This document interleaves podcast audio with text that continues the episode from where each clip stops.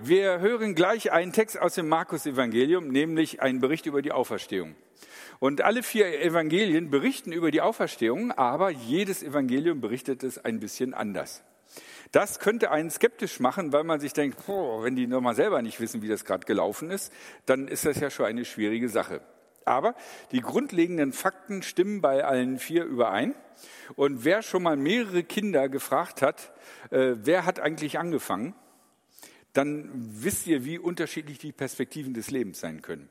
Von daher also, da die Evangelien sich beziehen auf Augenzeugen, ist es so, dass jeder Evangelist das niedergeschrieben hat, was ihm gesagt worden ist und was er für die wahrscheinlichste Version hält. Wir hören die Version des Markus-Evangeliums. Als der Sabbat vorbei war, kauften Maria aus Magdala, Maria, die Mutter von Jakobus und Salome wohlriechende Öle. Sie wollten die Totensalbung vornehmen. Ganz früh am ersten Wochentag kamen sie zum Grab. Die Sonne ging gerade auf. Unterwegs fragten sie sich, wer kann uns den Stein vom Grabeingang wegrollen? Doch als sie zum Grab aufblickten, sahen sie, dass der große, schwere Stein schon weggerollt war. Sie gingen in die Grabkammer hinein. Dort sahen sie einen jungen Mann. Er saß auf der rechten Seite und trug ein weißes Gewand. Die Frauen erschraken sehr. Aber er sagte zu ihnen, ihr braucht euch nicht, ihr braucht nicht zu erschrecken. Ihr sucht Jesus aus Nazareth, der gekreuzigt wurde. Gott hat ihn von den Toten auferweckt, er ist nicht hier. Seht, hier ist die Stelle, wo sie ihn hingelegt hatten. Macht euch auf, sagt seinen Jüngern, besonders Petrus, Jesus geht euch nach Galiläa voraus. Dort werdet ihr ihn sehen, wie er es euch gesagt hat. Da flohen die Frauen aus dem Grab und liefen davon. Sie zitterten vor Angst und sagten niemandem etwas. So sehr fürchteten sie sich. Ja, alle Jahre ist Ostern. Dieses Jahr sogar wieder ohne Einschränkung. Man kann Leute besuchen, äh, man wird von Leuten besucht. Wer ist zu Besuch heute hier? Das ist bestimmt eine ganze Reihe von Leuten. Ja, wer ist gerade auf Besuch irgendwo weit weg? Ja, okay, die sind weg. Ähm, und jedes Jahr zu Ostern erzählen wir von der Auferstehung. Und jedes Jahr erscheint in den Medien ein Bericht darüber, wie das mit der Auferstehung wirklich war. Zum Beispiel, die haben Freitagabends Jesus beerdigt. Das Grab war ja von äh, Josef aus Arimathea besorgt worden. Die Frauen die dabei waren, kannten das Grab nicht richtig. Und dann am nächsten, dann war der Sabbat und dann am nächsten Morgen, am Sonntagmorgen, sind die da hingegangen. Aber boah, ne, Frauen- und Orientierungssinn, großer Friedhof, die haben das Grab nicht gefunden. Und dann haben sie ein anderes Grab gefunden, was äh, nicht benutzt war, unbenutzt war und leer war. Da war der Stein noch offen. Und da sind die da reingegangen in dieses Grab, haben den Jesus nicht gesehen und waren ganz erschrocken und wussten gar nicht, was sie sagen sollen eine mögliche Erklärung. Allerdings wird hier hingewiesen in diesem Text, äh, dass der Mann sagte, seht, wo sie ihn hingelegt haben. Die Sache ist die, Jesus ist vor seiner Kreuzigung ausgepeitscht worden. Und es gibt Geschichtsschreiber, die beschreiben, wie römische Auspeitschungen sind. Ich erzähle das nicht, weil hier Kinder sind. Aber wenn so ein Mensch auf einem Steinlager gelegen hat, siehst du das anhand des schweren Blutverlustes. Du weißt, da hat jemand gelegen. Okay, egal. Eine Möglichkeit, die Frauen haben es nicht hingekriegt. Die zweite Möglichkeit, Jesus war gar nicht richtig tot. Die Soldaten haben einfach bei ihrer Arbeit geschlammt. Sie sind zwar darin ausgebildet zu töten, und sie haften mit ihrem Kopf dafür, dass äh, wenn sie jemanden zum Tode verurteilten töten müssen, dass sie ihn wirklich töten. Aber diese Soldaten waren einfach schlampig. Und deswegen hat Jesus das überlegt. Als der Söldner den Speer in die Seite Jesus gestoßen hat, muss er wohl irgendwie aus Versehen alle Organe äh, nicht getroffen haben. Und äh, dann ist Jesus also in das Grab gelegt worden, dann ist er wieder wach geworden, dann ging es ihm gar nicht so schlecht. Und äh, ja, dann kam, haben die doch das Grab gefunden, haben den Stein weggerollt und dann ist Jesus aufgestanden und hat gesagt, komm Leute, lass uns woanders hingehen ist vollkommen unrealistisch, ganz einfach, weil normalerweise, wenn ein Mensch von den Römern ausgepeitscht worden war, dann ist er daran gestorben. Plus Kreuzigungen dazu, das überlebt keiner. Und die Soldaten hafteten mit ihrem Leben dafür, dass sie den Mann getötet haben. Diese Version ist also eine so dermaßen naive Version, außer irgendjemand hat durch eine Zeitschleuse eine große Menge Antibiotikum reingeschleust und moderne Heilmittel. Also, na gut. Die andere Sache ist die, die Geschichte ist vollkommen frei erfunden weil die Jünger keinen Bock mehr hatten, wieder zu arbeiten. Ich meine, Fischer sein ist ein echt schweres Leben. Und drei Jahre lang haben sie sich von reichen Witwen durchfüttern lassen, nur als einzige Arbeit, dass Jesus da mal Storys erzählt hat. Also haben sie sich gedacht, nein, wir haben keine Lust mehr zu arbeiten, sondern wir machen das jetzt wie Jesus. Wir erzählen auch Stories. Wir sagen einfach, Jesus ist auferstanden und so. Und dann werden wir weiter durchgefüttert und müssen nur so ein bisschen durch die Gegend ziehen. Ich meine, das Konzept, eine Sekte zu gründen und damit reich zu werden, äh, gibt es bis auf den heutigen Tag und es gibt auch heute noch Leute, die davon leben, dass sie in Gottesdiensten predigen. Von daher ähm, ist vielleicht möglich, aber auf der anderen Seite, die Christenverfolgung begann relativ schnell. Und der Mann, von dem sie sagen, er ist auferstanden, war vollkommen verhasst und war getötet worden von den Autoritäten. Das ist so, wie wenn irgendein besonders äh, grausamer Machthaber jemanden umbringt und ein Reporter äh, sagt, hey, ich habe keine Lust mehr schwer zu arbeiten, ich rufe einfach auf, äh, dieser Machthaber ist total doof und äh, äh, der Typ, den er umgebracht hat, ist vollkommen unschuldig und ist der Sohn Gottes. Ich meine, ist das wirklich eine sinnvolle Berufswahl? Jedes Jahr habe ich versucht, irgendwie dagegen zu argumentieren und ich habe keinen Bock mehr. Weil die Sache ist einfach die, eine Sache, die 2000 Jahre vorbei ist. Eine einzigartige Sache kannst du nicht nachweisen.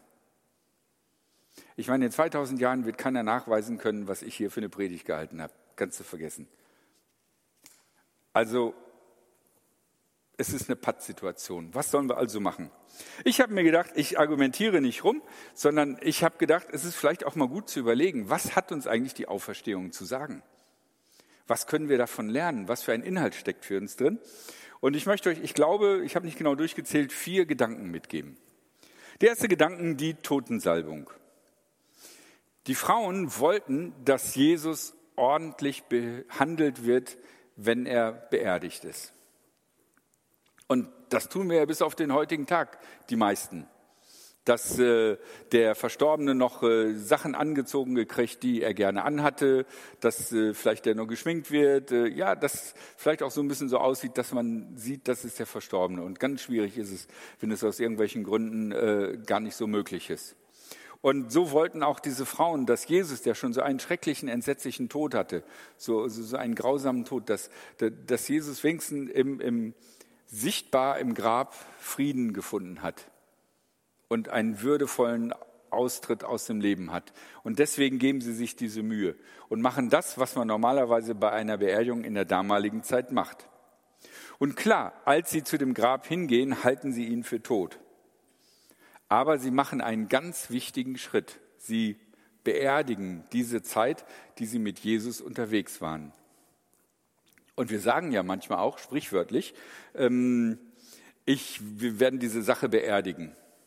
Oder dass wir manchmal sagen, ich muss diesen Traum beerdigen oder du musst diesen Traum beerdigen. Es ist so, in unserem Leben sind manche Dinge irgendwann am Ende. Das ist einfach so. Irgendwann sind bestimmte Sachen zu Ende. Vielleicht sind es Wünsche oder Träume, die wir hatten, wo wir irgendwann realistisch sehen, das wird nicht mehr oder wir schaffen das nicht. Oder aber bestimmte Lebensphasen sind zu Ende. Irgendwann ziehst du aus und bist auf dich selbst gestellt. Dann ist deine Kindheit zu Ende. Irgendwann, sehr wahrscheinlich, ist es bei uns allen auch so, dass unsere Selbstständigkeit zu Ende sein wird. Und wir selbst bei den privatesten Dingen, von denen wir immer gedacht hatten, das geht nur uns was an, auf die Hilfe wildfremder Leute angewiesen sind. Es gibt die unterschiedlichsten Dinge, wo wir darauf angewiesen sind, dass es zu Ende ist. Und nichts ist hinderlicher für das, was kommt, als an dieser alten Sache festzuhalten und zu versuchen oder so zu tun, als wenn das noch eine Perspektive hat. Ne, das ist so wie das tote Pferd, auf das du steigst und das nur mal trittst, in der Hoffnung, dass es irgendwann doch noch mal ein Stück dich vorwärts bringt. Von daher ist es wichtig, dass es wenn es Situationen gibt, wo eine Sache zu Ende ist, dass wir das sehen, akzeptieren. Und ich glaube auch, dass es manchmal wichtig ist, dem einen würdevollen Abschied zu geben. Und zu sagen, das war jetzt diese Phase, das war mein Traum, es war ein schöner Traum. Das war etwas, was ich getan habe und es war gut und jetzt ist es zu Ende und ich will nicht darüber schimpfen, sondern will einfach sagen, so ist es jetzt und jetzt nehme ich davon Abschied. Auch wenn Jesus auferstanden ist, die Zeit, die die Frauen mit Jesus verbracht haben, wird nie wieder so sein wie jetzt nach der Auferstehung. Von daher ist das auch für die Frauen ein Abschied. Darum ist das mein erster Gedanke aus, dieser, aus diesem Bericht heraus.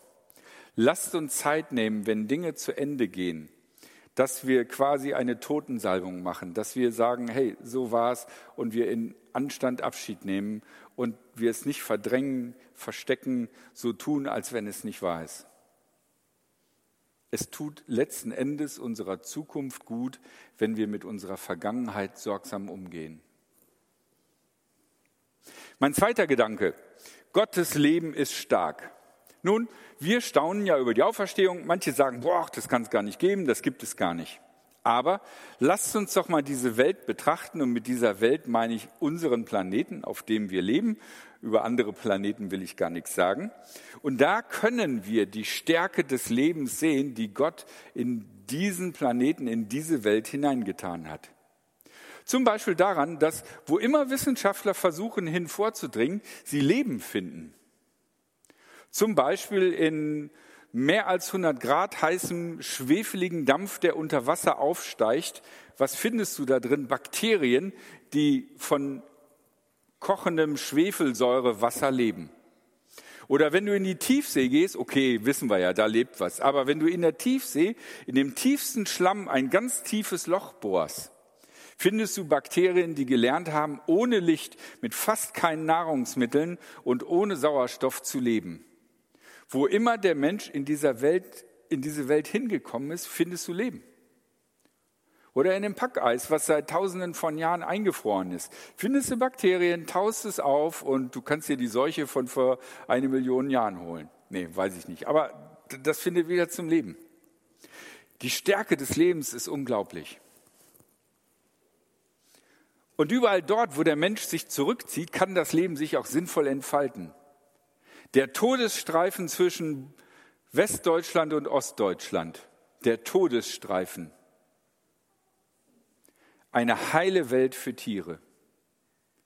Tiere, von denen man gar nicht mehr gewusst hat, dass sie in Deutschland leben, haben dort einen Rückzug gefunden im Todesstreifen. Nur weil der Mensch nicht mehr da ist. Und selbst in Tschernobyl und aufgrund der Verstrahlung müssen die müssen das Leben dort mit massiven äh, radioaktiven äh, Strahlen und Strahlenkrankheiten kämpfen. Aber auch dort kämpft das Leben sich weiter. Auch dort adaptiert sich das Leben und auch dort ist Leben möglich. Überall in der Natur können wir das Leben sehen und die Stärke des Lebens. Da gibt es ein ganz kleines Problem. Das Problem ist, dass wir endlichen Menschen nur 70, 80 Jahre haben. Und wenn wir irgendwo hinkommen und alles kaputt machen und alles Leben vernichten, dann sagen wir, hier gibt es kein Leben mehr. Aber das liegt an unserer mickrigen menschlichen Perspektive von 70 Jahren. Die Perspektive Gottes, eine Nachtwache ist wie tausend Jahre von uns in der Perspektive Gottes entsteht da wieder Leben. Und falls wir Menschen, und wir haben eine gute Chance dazu, so doof sind, uns gegenseitig zu vernichten und einen Großteil dieses Planetens in die Luft zu sprengen, bin ich mir sicher, die Tierwelt und die Pflanzenwelt wird aufatmen und sich denken, geschafft. Und klar, nach 50 Jahren wirst du vielleicht nichts sehen. Aber nach einer genügend langen Zeit aus der Perspektive Gottes kann das Leben wieder blühen und sprießen. So groß ist die Kraft des Lebens, die Gott dieser Welt, dieser Erde gegeben hat. Wir verkalkulieren uns dann nur, weil wir den falschen Horizont haben. Das ist wie du, wenn du ein Zoom-Objektiv hast und du hast es auf volle Kanne nahe gestellt, maximale Vergrößerung, da siehst du nur so einen schwarzen Fleck. Aber wenn du nach hinten zoomst und die Gesamtperspektive siehst, dann siehst du, dass es da ein riesengroßes Bild gibt. Also, das Leben, das Gott gibt, ist stark. Deswegen ist die Auferstehung Jesu gar nicht so ein Wunder, weil es gibt so viel wundersames Leben in dieser Welt. Mein dritter Gedanke, und jetzt sehe ich gerade, es gibt vier. Mein dritter Gedanke, Jesus der Mensch bringt Leben anstelle von Tod. Eine der philosophischsten Sätze, die mich am meisten beeindruckt haben, ist vom Terminator 2. Da sagt Arnold Schwarzenegger, als er gefragt wird, wieso die Zukunft der Menschheit aussieht, sagt der Terminator, ähm, ihr Menschen habt den fatalen Hang dazu, euch selbst zu zerstören. Was soll man dagegen sagen? Oder? Jeder einzelne von uns, okay, wir sind ja alle lieb und vorsichtig und passend, aber die Menschheit als Ganzes ist tatsächlich tödlich. Auf die verschiedenste Art und Weise. Wir zerstören Leben. Wir zerstören unser eigenes Leben, wir zerstören anderes Leben. Es hat noch nie so viele äh, Arten gegeben, die sterben wie bei uns. Da sind die Dinosaurier und der T-Rex harmlos gegen. Der ist ein Peacemaker gegen dem, was wir sind. Wir bringen so viel Tod für uns selbst und für andere. Und das manchmal nicht nur aus Notwendigkeit, sondern manchmal aus Gier, aus Protzsucht und sogar aus Spaß.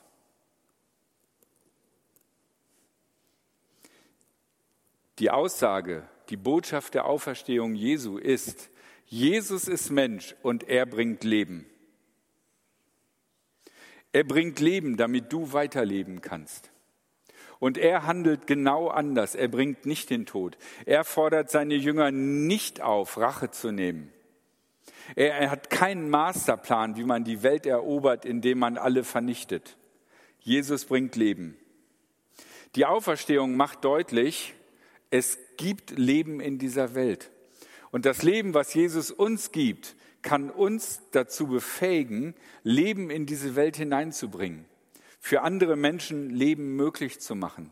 Wir können sie unterstützen, wir können sie motivieren. Wir können ein Beispiel sein für, wie Leben in diese Welt kommt, wenn wir bereit sind, den Weg Jesu zu gehen. Mein letzter Gedanke. Irgendjemand hat geredet. Ich meine, das endet ja hier damit, dass die Frauen gesagt haben, wir sagen nichts. Wir haben entweder zu viel Angst, wir wollen nicht zugeben, dass wir das Grab nicht gefunden haben, oder aber äh, äh, alle lachen uns aus. Ne? Später stellt man ja fest, dass äh, die Jünger gesagt haben, puh, ne, die, die, die erzählen nur was. Von, zwölf, von elf Jüngern nur zwei gehen nachgucken. Irgendjemand hat geredet. Denn wir machen ja hier Gottesdienste, weil jemand geredet hat, irgendwann vor 2000 Jahren. Irgendwie ist es rausgekommen. Und daran können wir erkennen, dass die Wahrheit und das Reich Gottes ist nicht totzuschweigen. Es wird weiterleben. Und auch da kann es vielleicht uns erscheinen, dass das Reich Gottes keine Kraft hat und keine Zukunft. Zum Beispiel äh, katholische und evangelische Kirche, die sich momentan Sorgen darüber machen, dass äh, nicht mal mehr 50 Prozent aller Einwohner äh, Deutschlands irgendwie Mitglied einer evangelischen oder katholischen Kirche sind oder so. Okay, aber das ist eine sehr kleine Perspektive. Die große Perspektive ist die, dass das Reich Gottes immer wachsen wird und immer da sein wird. Und es gab in der ganzen Geschichte schon viel Verfolgung und viele Versuche von irgendwelchen Diktatoren, ähm, die, die, die Christenheit auszuradieren. Aber 2000 Jahre lang hat es keiner geschafft. Und ich glaube nicht, dass es in Zukunft einer schaffen wird. Und das wird schon in der Auferstehung deutlich, wo die Frauen, die es als erste gesehen haben, gesagt haben, nein, wir sagen nichts. Aber irgendwann haben sie doch was gesagt. Und als sie was gesagt haben und sie verlacht wurden, ist es aber trotzdem rausgekommen, dass es so war. Und am Ende standen sie da wie, ha, haben wir euch gleich gesagt. Von daher also, unterschätzt niemals die Kraft des Reiches Gottes. Die Wahrheit Gottes wird sich durchsetzen. Und wenn wir uns Sorgen machen, machen wir uns Sorgen, weil wir zu nah rangezoomt haben und eine viel zu kleine und mickrige Perspektive haben. Was wir brauchen, ist eine große, weite Perspektive. Dann werden wir das sehen. Darum möchte ich euch ermutigen, egal in welcher Situation ihr seid. Vielleicht seid ihr gerade super happy, vielleicht seid ihr aufgeregt, ähm, vielleicht wisst ihr, dass äh, demnächst was Schwieriges anfängt. Ich möchte euch den Mut machen. Vertraut auf die Lebenskraft Gottes und auf die Kraft des Reiches Gottes, das nicht unterzukriegen ist. Amen.